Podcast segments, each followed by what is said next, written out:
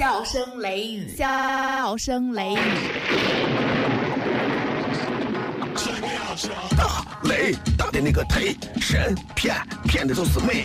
今晚跟我听小雷，听完过来洗洗肺。明儿个回去再看片，撩狠都是个雷菜，都是个雷菜，都是个雷菜。笑声雷雨，笑声雷雨，笑声雷雨，笑声雷雨，笑声雷雨，笑声雷雨。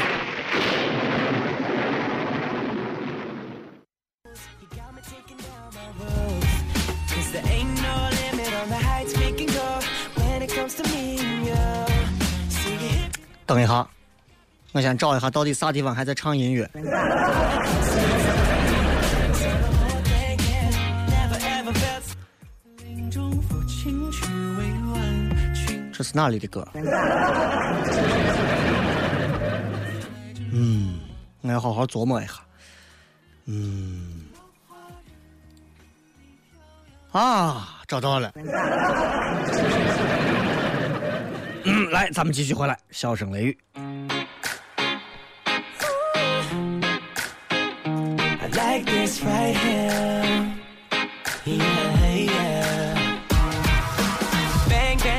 你知道，经常是在这个广播开始的时候，有时候可能打开一些网页的时候，网页它不自主的都会弹出一些音乐，这让我突然觉得非常的意外啊！人生当中到处都是意外。这里是笑声雷雨 FM 一零四点三西安交通旅游广播，各位好，我是小雷。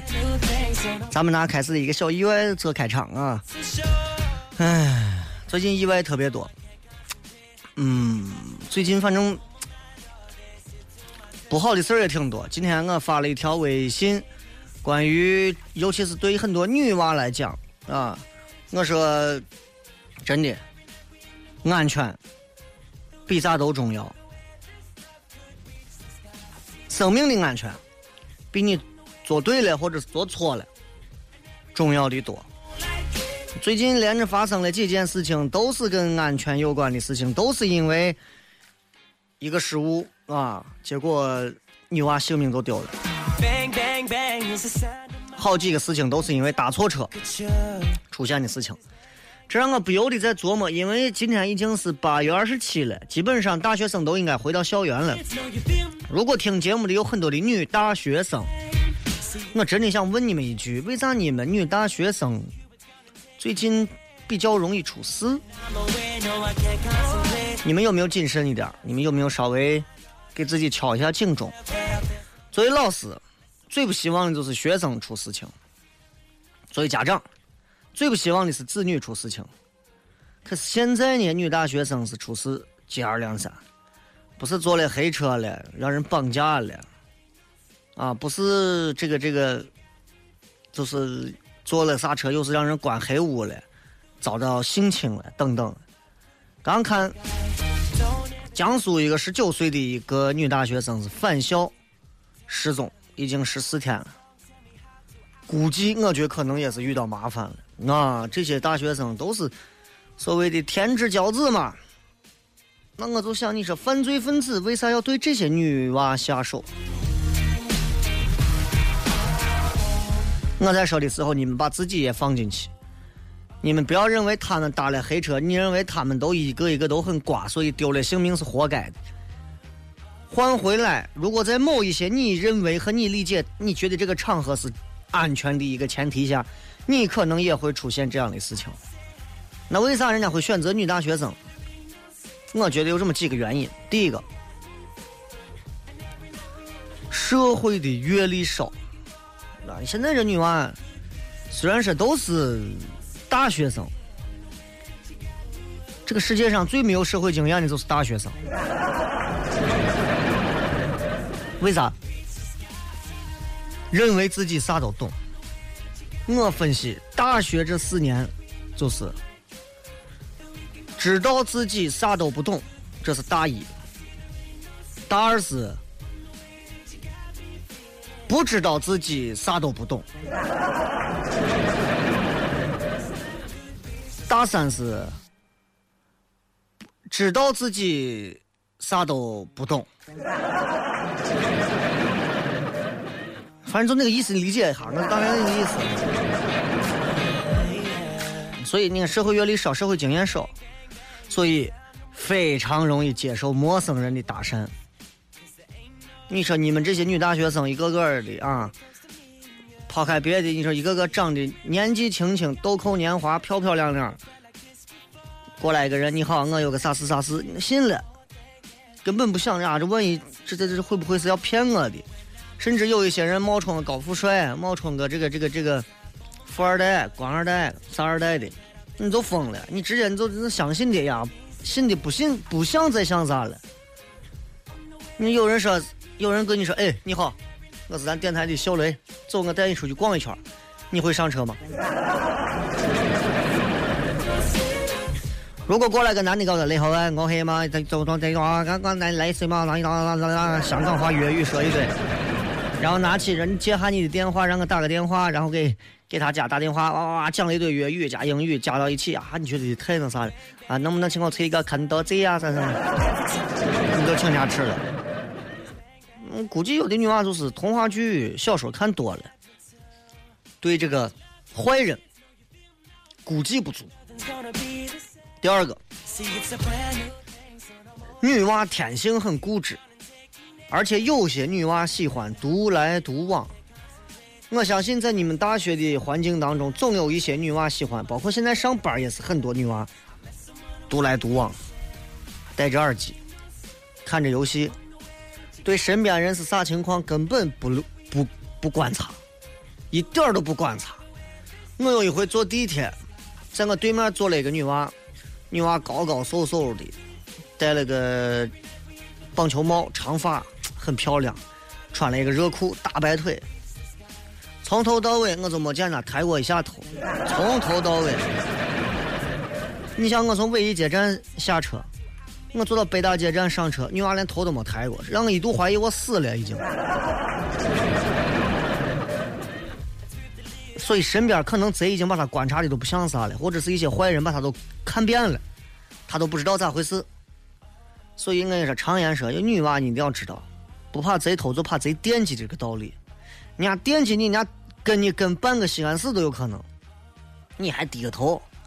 觉得这个世界都与我为敌，我是最酷的、最冷酷的女王陛下。第三个，现在很多女娃真的不听话，啊，父母老师的话是绝对不听，才能显示出我们这些九零后们的这些根本不重视。其实很多人都强调过这个安全的重要性，女学生更是这样。啊，这不少女学生，男娃我都不想说了，就说女娃，很片面的认为说，我现在是大人，我大人，多大了？我现在，对不对？我哪容易还碰上坏人？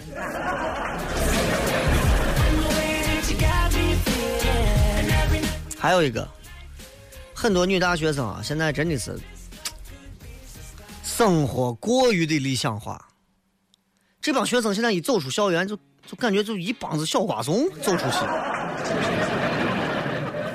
你你真的有？我不是说所有的大学生，就有这么一批，一走出校园给人那种就是哎呀，呆傻萌，你知道吧？如果我要是有机会能对见这么一批人，真的，我三句话，我能把他弄哄的是团团转，非常缺乏明辨是非的能力。你看，任何时候，从古至今到近代史上，煽火学生闹事情的是最多的。为啥？最好煽火。你看那会儿，你看我在我在我在这个这个这个这个很多的电影电视里头，经常看一帮学生，我们应该怎么怎么样？我们应该站出来，我们应该如何如何如何？对是对着你，真的你都不。我掂量过自己，对吧？你或者可能这个父母老师经常告诫，但是对父母老师的一些告诫，学生本身就缺乏应有的认识，尤其是女学生，所以会造成这些悲剧。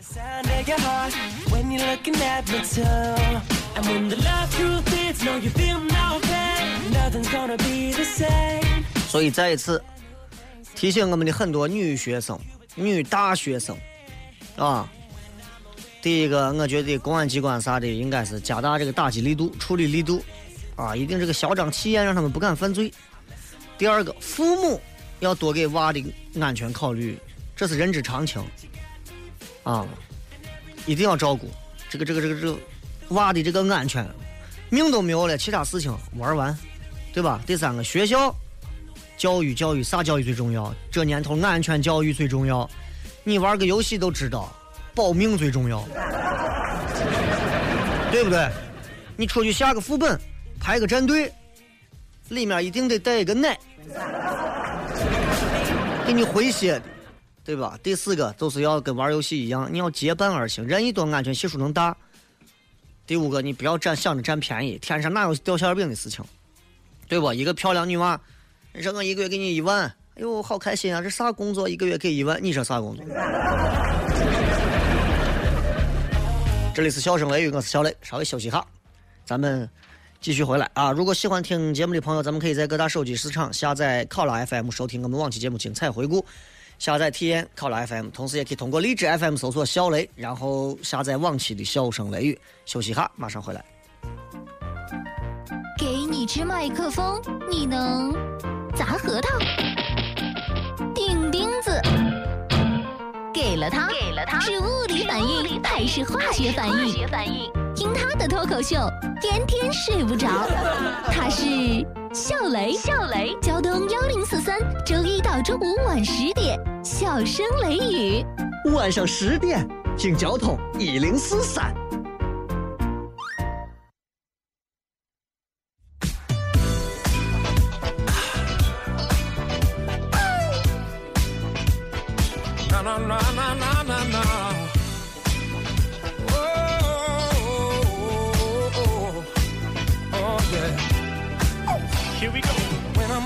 从今天开始啊，我们把半点的歌曲，在节目开始之前，我们先说明一下，半点的一首歌曲，我们会放到这个结尾的时候再来播放。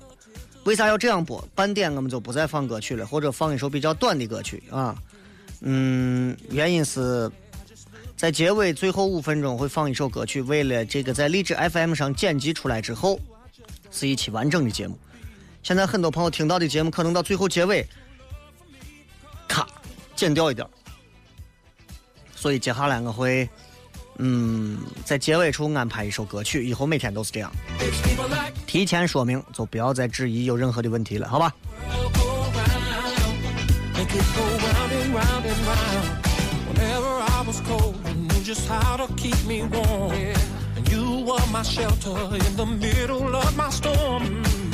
刚才跟大家骗了一点关于。女大学生啊，为啥这么弱势？连着最近这些事情，我觉得还是要给你们这帮女大学生好好说两句啊！到底是你说社会治安太乱，还是你这些女大学生太单纯？我觉得教育本身要找原因。第一个，家庭教育缺失，很多家庭教育可能就就就没有啥经验。第二个，学校的教育是缺位，光是应试教育。天天就是上课上课上课，心理教育没有，生理教育不说，挫折教育有吗？都有，都是应景之作。为啥？你看你们发的这些书，不管是教心理的、教生理的、教挫折教育的、教压力教育的，都是为了应付检查的。有几个把这个课说是每周都要上，到最后复习的时候，这些课肯定是第一个先取消掉的。错了，这些才是保命的。语文考一百分，一刀子进去都走了。这是咱学校的问题，教育缺位缺的太严重了。第三个，自我教育有问题。上大学学校回家，娃都是两点一线，唯一的交集就是在路上看一看上学途中的风景。对我这样一个人来说，我上学，我。几乎没有啥风景可言，因为俺屋离学校很近。大学上了大学了，哎呀，好了，稍微远一点都是同样经历的人，对吧？就没有，包括现在很多这个现在有网络了呀啥，就很难再跟现实这种具体去交流。所以现在大学生自我教育这个平台首先很缺乏。你你让一个大学生，我现在给你放五个人，你说哪个是好人，哪个是坏人，哪个是好事，哪个是坏事，很难区分。现在大学女生不要说别的，你连好一个好好好坏男朋友她都分不清。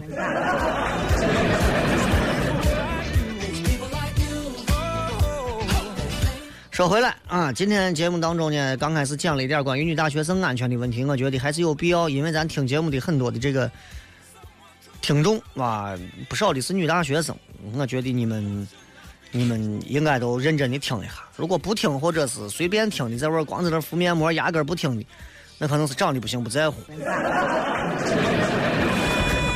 都听一下，不会有错啊。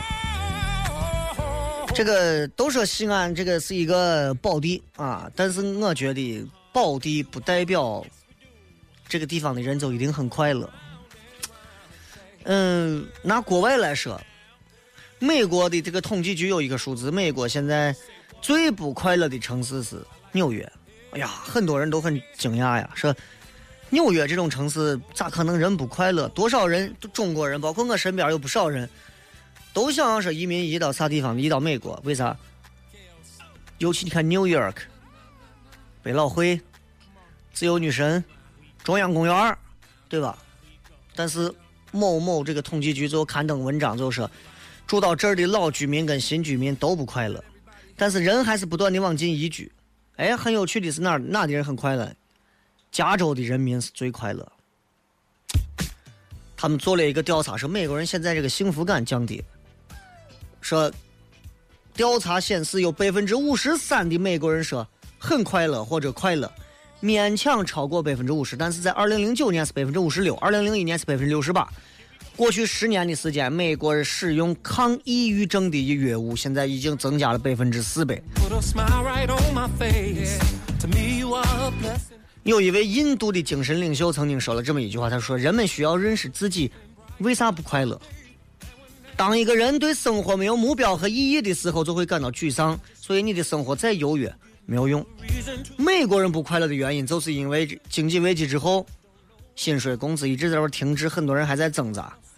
所以很多有将近百分之五十六的美国人，他是没有储蓄足够的钱，最后能退休的。所以担心再来经济危机咋弄了。所以让美国人觉得不快乐的原因有很多，但是总结起来有这么几个。百分之五十的人觉得压力很大，导致睡眠减少，锻炼也少。美国企业也是没有午休，美国企业甚至没有产假。跟欧洲的国家相比，美国人的工作时间普遍又长，假期又少。很多美国人的生活方式也不健康，肥胖、糖尿病都很多。所以有时为了逃避，人们也依赖电脑。很多娃一天花四五个小时手机、电脑、电视上头。跟他们一比，我觉得我们过得很幸福。所以我跟你说，人比人得死，货比货得扔，是吧？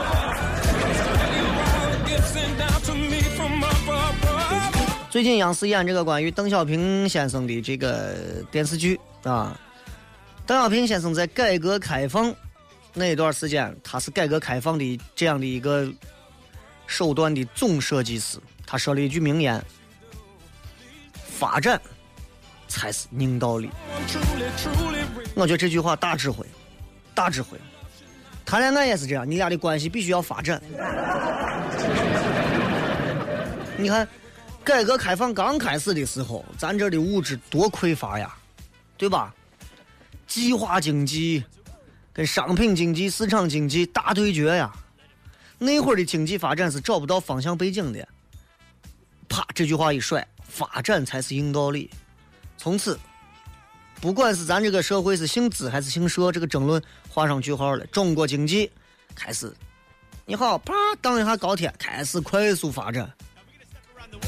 改革开放三十多年，中国的经济发展大家都能看到。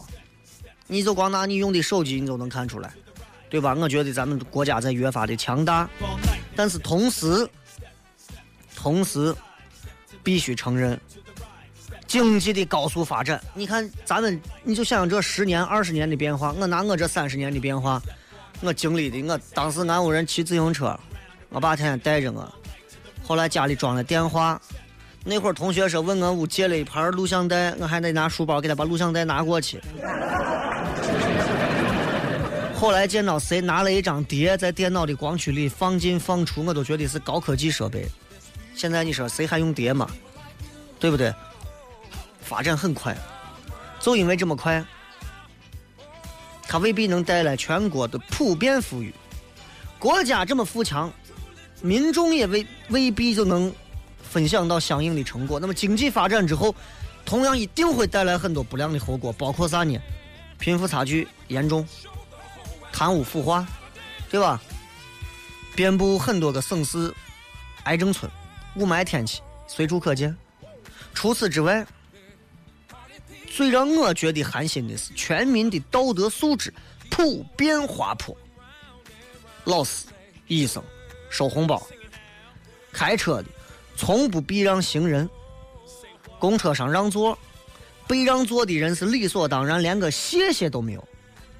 公共场合大声喧哗，开门的时候对后面的人是不管不顾，街道上头碰瓷的、讹诈的，朋友之间相互欺骗的，我觉得这是我们现在最应该正确面对的地方。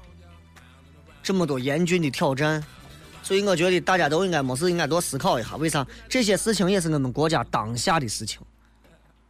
这么大一个国家，到底何去何从？这是人们心中最纠结的问题，啊！当然了，问题也不是很复杂，方法也是有现成的。跟世界找差距，对吧？我觉得跟谁比呢？德国，德国绝对值得一比。标杆啊！你想，二战一结束之后，德国就开始啊，右翼政党。他这个联盟党一执政，然后好，政府就开始采用比较偏右的一个经济政策，是鼓励第一个市场自由竞争，另一方面维护市场的秩序跟公正。整个五十年代，德国的经济也是高速发展，物价稳定，充分就业，内贸外贸平衡。六十年代，德国人均的国民收入直接上了一万美元，人均。但是你看，经济只要快速发展，社会财富肯定是会有分配不公、贫富差距大，都有这个问题。好，六十年代中，左翼政党德国的社民党也上台，对之前社会不公的问题进行了纠正，这个纠偏，然后给这个联邦德国带来更多社会公平的元素。七十年代，国际环境影响，德国开始加快一个所谓的福利国家的建设。然后到了一九八二年，联盟党再上台执政，削减福利，给企业发展，增强整个市场的活力。然后德国的这两大政党啊，你发现没有，轮流执政，走偏的政策我马上纠正，这你走偏了我纠正，我走偏了他纠正，整个的经济政策就在一个中间的道上走，不极端，不右，更不左，所以德国经济是长期稳定增长。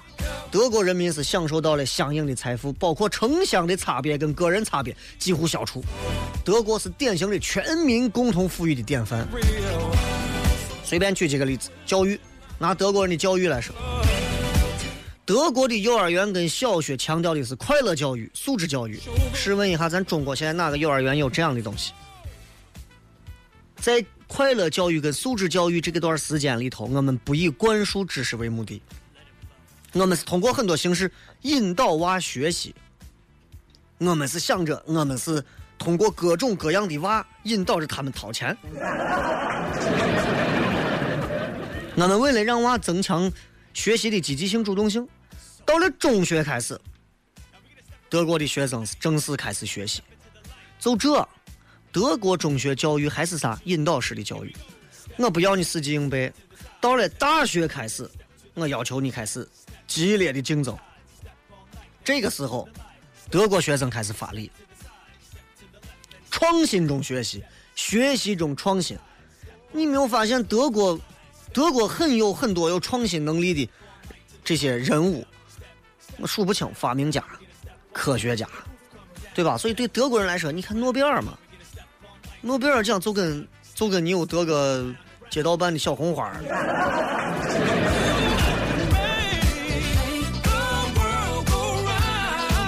再说回来，德国教育有一个特点，他教娃的是动手能力强，不是教娃打架啊。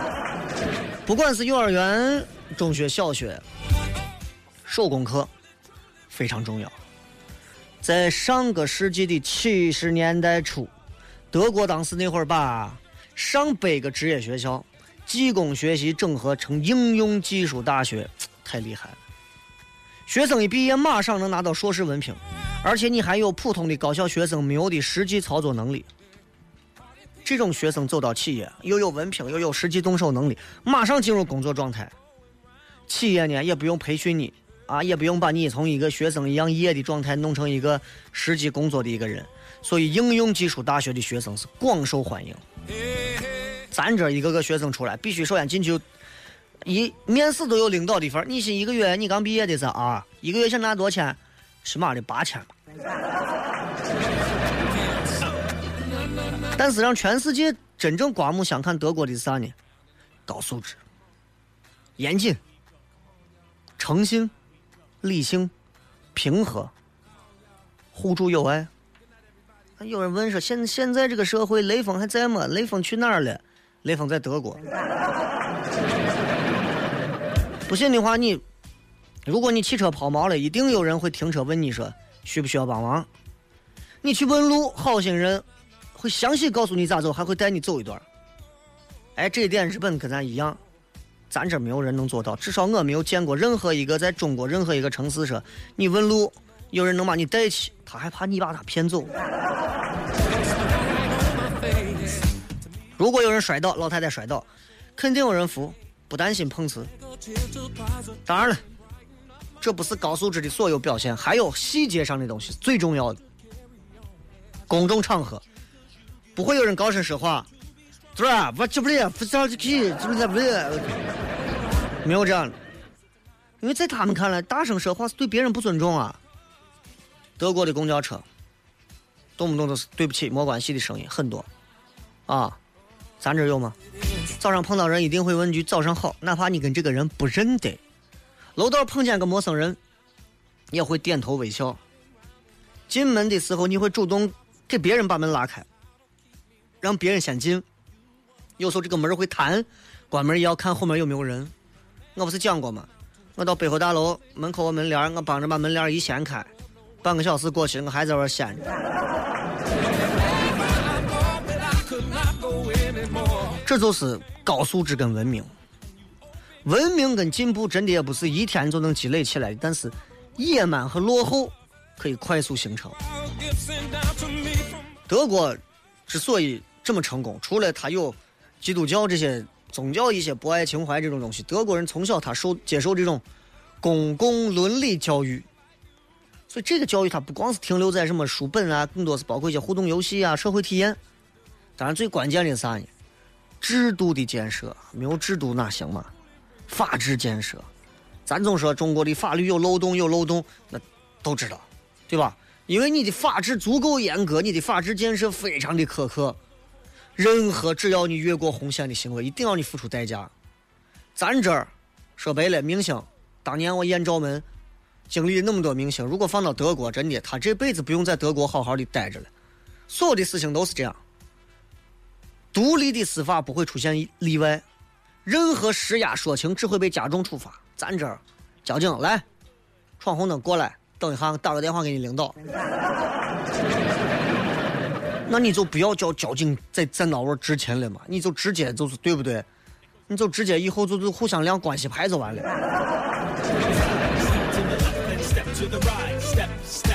咱国家是个大国家，发展是硬道理。但是盲目发展会带来一些资源浪费、环境灾难。光偏重发展，你也会导致社会的不公平。光讲发发展，不讲法治，社会会混乱；不讲文明的发展，社会会倒退。所以说，如果说发展是硬道理，是那个特定时期的产物，那么到了二十一世纪的今天，我想说，真的，文明进步。这是全民追求的目标。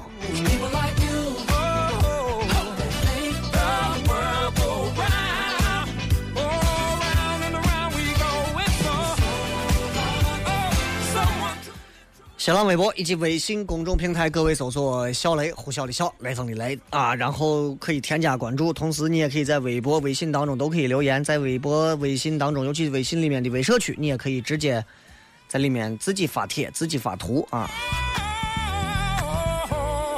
素质这种东西，很多细节啊。说个最小的事情，就是现在中国人都喜欢喷香水儿。对吧？都喜欢喷，但是拿咱们邻国来讲，日本，日本的女的不喜欢用香水不是说日本女的完全不用，对吧？当年日本有一个时装大师，叫个三宅一生，他调出来一款西瓜香水在日本当时非常红。你们如果是了解化妆品，你们应该知道。但是总体上说，日本女人用香水用的很少。咱这用香水用的，一个女娃从身边过，真的余音绕梁啊！这个这个余味真的是围绕着马路上飙过去多少拉土车，这味都带不走。日本女的好像对香水不敏感。日本的美容化妆品虽然说现在你看这个被韩国的一些产品超了，但是日本香水市场比较著名的都是欧美的牌子。日本这帮子女娃啊，日常生活当中用香水的比率很低。你看很多的这个说法会说香水增添女性魅力啊，吸引异性的注意啊，日本不成立。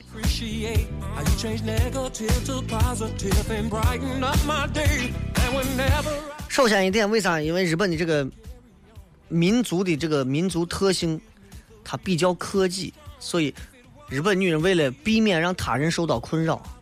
因为很多时候日本人他比较是对这个气味很敏感。日本有一个国民的一个通病，花粉症，啊，就就就就他们会一闻花粉就过敏，所以香水当中有一些这个味道，他们一闻会头晕目眩。所以很多地方你在公共场合、地铁里头啊、车站呀、饭店呀、咖啡馆啊，稍微有点强烈的味道，很多人都会受影响。所以很多女的很少用香水，包括日本现在洗发水啊、沐浴露啊这些里头。已经有香料了，女娃稍微身上抹一点儿，气味淡雅，所以不需要专门用香水。你看现在很出名的，对吧？就算是西方的女性，你看用香水，人家是有时间场合的，不是说你说你是，哎呀，我今天对吧？我今天去上班啊，这个我的班就是在办公室里头，每天坐着给人家送报纸，我得把香水喷好。你说交警，女交警，西华门十字，我女交警，天天喷香水。对吧？分场合分时间，特定限制的不能乱用。那个香奈儿有一个 Number Five，这是给谁用的？专门是成熟女性用的。咱这不一样，年轻女娃，哎呀，你有没有用过那个 Chanel？你一定要念 Chanel，你看 Chanel Number Five，就就觉得要用。年轻女的不该用这种香水啊，香水跟红酒。在西方是有源远悠久的历史文化背景，在咱这儿全给玩坏了。西方妇女因为饮食当中有大量的乳制品、肉呀啥的，所以西方女的这个体味比较重，汗腺发达，为了遮味儿，所以喷。当然，日本女的也不是说不用，稍微就用一点点儿就可以了。日本的传统也没有说是用不用这个香水，就是分场合啊，真的是分场合。很多人喷香水直接就往身上呲，有的人喷到空中从中间走过去，看那个那叫啥？看那个叫最近演的那个那个那个那个那个哪个电影里头学人家那么弄的？香水这个东西，我觉得还是要清淡一点好。的的确确闻到很多劣质的轻功香水，真的，你一一早上你坐公交过来，你心情都不会太好。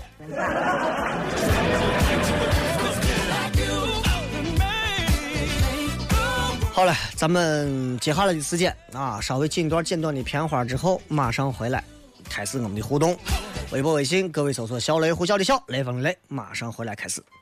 品名：笑雷，成分：包袱、段子加吐槽，性状、很拽很贱很能舔，功能主治、逗乐，用最不装的笑料，让你听了不想睡觉。用法用量，聆听一次一小时，一天一次。哪儿有卖？交通幺零四三，周一到周五晚十点，小声雷雨，咱陕西人自己的脱口秀。晚上十点听交通一零四三。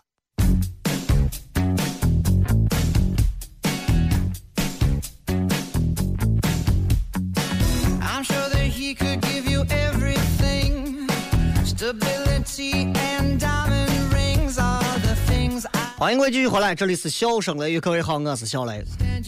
医生擦亮说：“雷哥，我有个严肃的问题向大家请教。我女朋友最近在欺骗我，她总是晚上跟别人出去，很晚才坐出租车回来，又不开到门口。我偷看过她的手机，结果她大发雷霆。有一天晚上，她出门，我骑着摩托车藏在街边的拐角等着看谁来接他。结果我发现我的摩托车漏油了。请问一下，我这个车刚买了一年，这个漏油问题能保修吗？”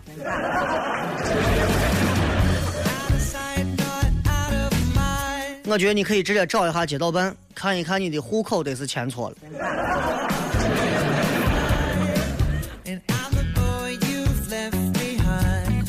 这是个长安老啥老涛还是老铁啊？这说今天高中三年里非一般铁的朋友们去了深圳，以后在那儿生活了，我很难过。只不过因为他的离开，还有因为自己高考失利，只能留在西安上着不喜欢的学校。这个最该多彩的暑假对我来说是一场噩梦。我该怎么样才能打起精神？我告诉你，今后你的人生将会在一年一年当中堆积起来非常多的新人。然后他们的电话会存进你的通讯录里，在这当中，有人会和你成为更好的朋友，有人会成为你的敌人，有人会成为你普普通通的那个金字塔当中最中间的那一部分。你今后可能还会和那个深圳的朋友联系，今后也许你早就会把他淡忘，但那一切都不重要。人这一辈子，不停的在得到，但是终将失去，这就是大部分事儿的人生法则。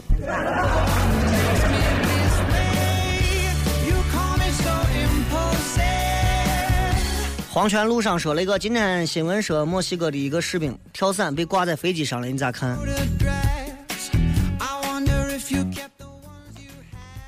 飞机，我咋看？嗯，我一会儿回家上网看。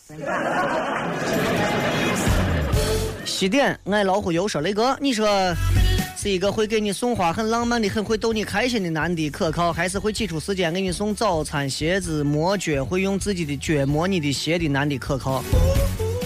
我觉得前面的可靠吧，因为能给你送花、能逗你开心的男的，一样也能挤出时间来给你送早餐，也能能逗你开心，肯定也能去干那种事情。如果他觉得这个鞋子磨你的脚，我觉得他会给你买一双新鞋。姑娘，不是我现实，想清楚，你到底是要一个明明这双鞋不能穿，他给你磨好了让你再穿，每天过得如此心酸，虽然让你感觉还很幸福的这样过一辈子，还是每天都有浪漫惊喜，而且你们的日子可以衣食无忧的过一辈子。相信我，乍一看起来觉得后者很好，实际上你经不起一天一天那么熬啊。沙漠玫瑰说：“现在这个社会真的不知道是社会变了，还是人的素质越来越低了。那个我八零后的我真的搞不懂了。作为八零后，你恰恰应该能看到和搞得懂。如果你看不到、搞不懂，证明社会变或者人的素质低，跟你有一部分的间接关系。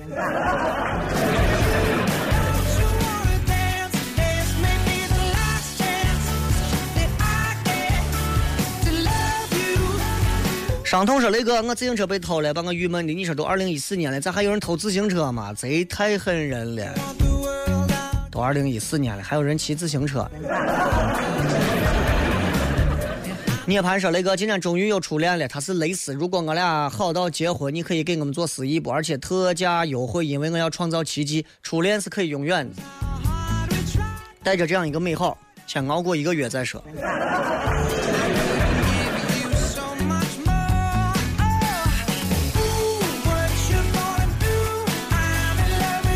未来的淼淼是雷哥，我昨天晚上竟然梦游了。我睡的时候在主卧睡，二半夜感觉床单儿不棉了，就醒了。突然发现自己在次卧睡着，期间发生啥事情完全不记得。今天心里一直毛毛的，这种现象咋解释？你号称着开着千万豪车的半仙儿，你解释一下。我不知道你是晚上一个人睡觉，还是有男朋友，还是有老公，还是啥的。但是如果这件事情只有你一个人知道的话，我个人觉得这应该是生理现象当中的一种断片儿。如果你醒来的时候发现你并不在主卧，而在次卧睡着，我觉得你在炫耀你家房子大。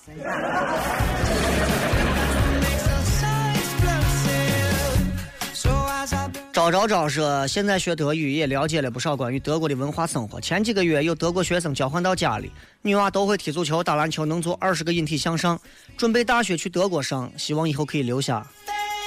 呃，过去可以多待待，真的学习学习。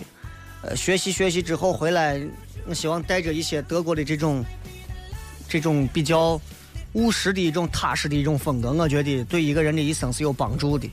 啊，你前段时间录相亲节目，有一个在日本待了快十年的一个小伙，回来之后，每一个女嘉宾问他问题，他都会说一句啊，首先谢谢你问我这个问题。他至少说了十遍，我们都听烦了，他还在那样说。好，呃，首先谢谢女嘉宾的问题，呃，我觉得都是这样。不经意当中带出来的，让我们突然在想，我们在笑话他，觉得这么挂着你一个劲儿的说这，还谢谢谢谢。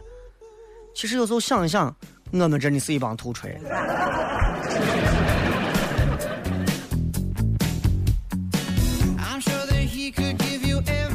当然了，其实这个世界很大啊，啥样的人都有。我们希望每个人都能做人上人，人往高处走，水往低处流，总有一些人要不停的往高处去爬的。我希望大家都可以。不要学那种永远盯着底下，或者永远盯着一些别人的一些错误，这样的一些人，这些人活活不了一辈子的。这些人内心当中满是假恶丑啊！你知道很多人的那种快乐，就是建立在哎呀，他今天嫉妒的这个人今天过得不行，他今天一天过得特别开心。哎，一个道理，就举个例子，比方说有人天天你说小雷节目。我就天天听，我听出一个错误来，我想办法，我就要投投诉一下他，这是很可怕的，你知道，人不能这样活。啊，我不是说我真的是我，我就只能拿我来举这个例子啊。嘴唇乱飞说不能说社会坏了，是社会风气坏了；不能说人不好了，是人心坏了。福尔摩斯说：“雷哥，刚才因为工作的事情跟我妈吵了一架，心情很纠结，但是此时。”感觉还是自己对不起我妈。现在听节目平静一点，我不大说自己心事，希望雷哥看到就好。哎，男人嘛，一生当中从没有工作，大学毕业开始啥都没有，还要要钱，慢慢的自己挣钱，慢慢自己混好。和父母之间的这种争执总是有必要的。记住，坚定不移的事情就坚持下去要去做，哪怕所有人反对，只要自己相信，今后我能有一个交代给家里人，这是一个最基本的心理素质啊。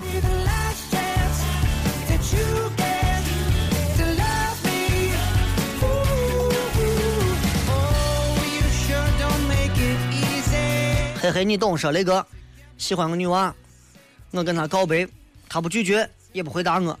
听她闺蜜说，她也喜欢我，我约她出去，她也不出去，理也不理我，我不知道咋弄。雷哥，求帮忙，直截了当的告诉她啊！如果直截了当告诉她，女娃还是啥话都不说，空上半个月再说，空半个月再找她，如果她还是这个样子。证明你们俩真的是有缘，空半个月你再找他，他说你是哪位？你们俩无分。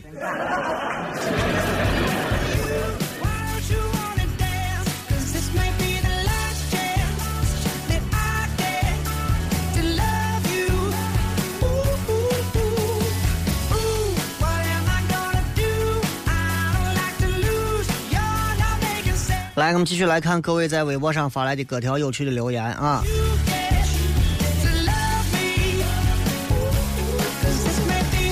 安隐说：“其实每个人的愿望都会实现，但多半不会以你满意的方式。没错，嗯，就很多很多人们都有自己的一些梦想，都有自己的愿望，希望说今后我能挣到很多的钱，希望今后我能够有更多的一些幸福的一些表现。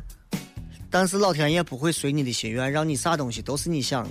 我是我今后我想挣一百万，最后你真的有一百万，但不是像你想的买彩票得的，是你一天一天辛辛苦苦挣下的、攒下的。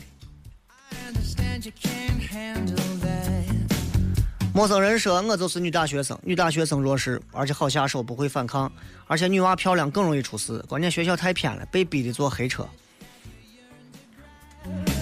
一定要小心，反正是一定要小心啊！学校应该有相当多的这方面的教育。就现在你知道出现一个矛盾，一方面我们教育每一个年轻人，我们要与人为善，我们要懂得去信任别人。另一方面，每天爆出的这些新闻，其实是在告诉我们，我们不要去信任任何人，我们应该对所有一切给予我们伸出援手帮助的，或者是一些主动搭讪的人们，打上一个大大的问号和质疑。所以，为啥这就这就是社会给我们造成的矛盾？这些矛盾需要我们每个人通过最细致的东西去一点一点的去消化它和解释它。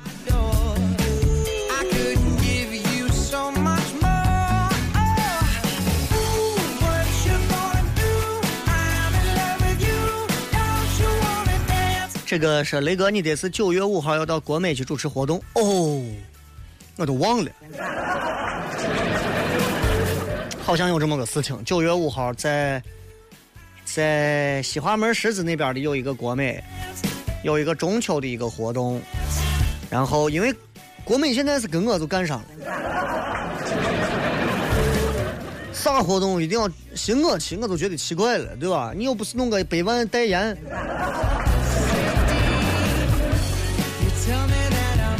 而不是那个，得是有些东西，当你得到的时候，就是失去的开始。既然终要失去，那我宁愿不要得到，那你就可以直接去死了。从你活着开始，你就开始准备慢慢的等待死亡。那你，那你宁可不活？我觉得不负青春这一场，何必在乎那死亡？这个叫什么？说我荔枝下了两个月的节目，全让我弟给删了，我操的很。让你弟用他的手机全给你下下来，传给你。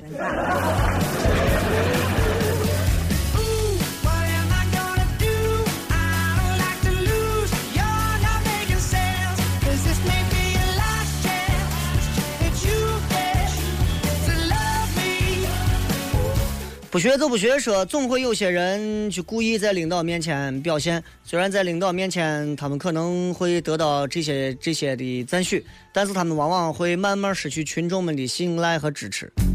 职场众生相，我不善于在职场当中混迹，所以我对于职场里的东西，我也不太想评价，因为我看到的几乎没有太好的东西。我觉得奉承，我我与奉承，啊。吹捧，彼此之间的那种虚伪的赞美，酒桌上的各种乏味的人情世故，我觉得这这不是我喜欢的地方，所以很多东西我尽可能在远离。我希望你们也是这样，做一个比较真实纯粹的你们啊！不管不管你们是不是需要靠这些东西，今后能够平步青云，走得更高。除非你选择这条路，否则的话，我觉得你不要大可不必委屈自己。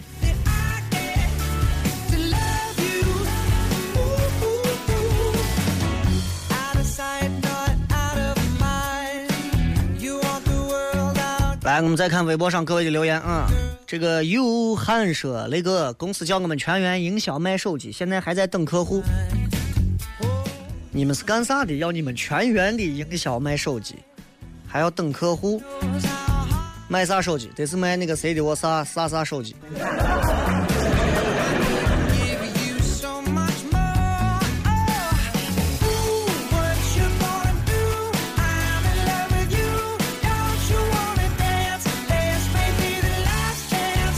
这个什么 free 说，我们不在同一个频道，身处外地就只有荔枝陪伴了。你们先嗨着，我们明天边走路边哈哈，挺可怜的啊！你们的快乐永远比我们慢二十四个小时。这个什么什么做做社工作了几个公司，都是男的喷香水比较多，满办公室都是那个味道。他们怎么想的呢？觉得很时尚，很有面子啊，觉得能够遮上身上衣服上很很久不不不不不洗的味道。很多男的衣服可能袜子呀啥都扔在一起。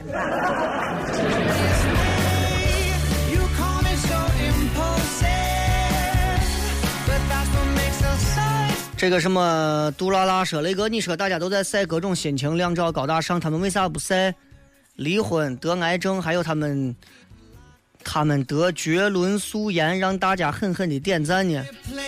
晒的东西永远都是那些最好的东西，人们不会拿出自己最丑的一面，对吧？正上厕所呢，哎呀，这这这这这整了半天了，这还没上完呢。你看看拍张，人家表情多丑啊！你们来点个赞吧，神经病吧！刚吐了，大家快看，啪，神经病吧！这会儿，哎呀，这会儿我让拉土车堆了，我先自拍一张，等救援，哈哈。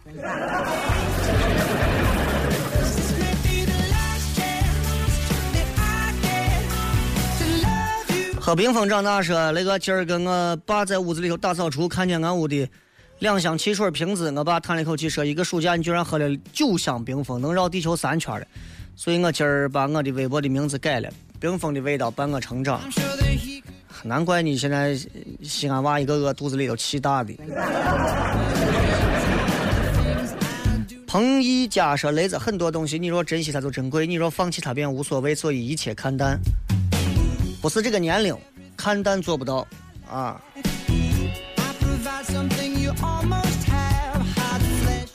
这个说只是中华文明深厚，只是现在人太浮躁了，遗失了祖先的品德，忘了自己的文化。有一个人为了推广汉文化，穿汉服在街上，人们就问他是韩国人还是日本人，真是让人很无奈。希望有一天通过他的团队努力，让人们看到，不再看到他感到惊讶，感感受自己的文化。这都是文化的一种缺失。我们我们已经不知道汉服到底是啥了。人汉服想着可能说是汉族的汉族的衣服还是汉朝的衣服。啊，这这这这都是一种误解，所以汉服到底应该是指啥？我觉得你们你们一百度你们都知道了，反正肯定不是指汉朝嘛，对吧？